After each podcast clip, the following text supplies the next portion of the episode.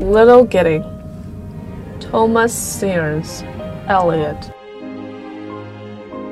The dove descending breaks the air with flame of incandescent terror, of which the tongues declare the one discharge from sin and error, the one hope or else despair lies in the choice of pyre or pyre, to be redeemed from fire by fire.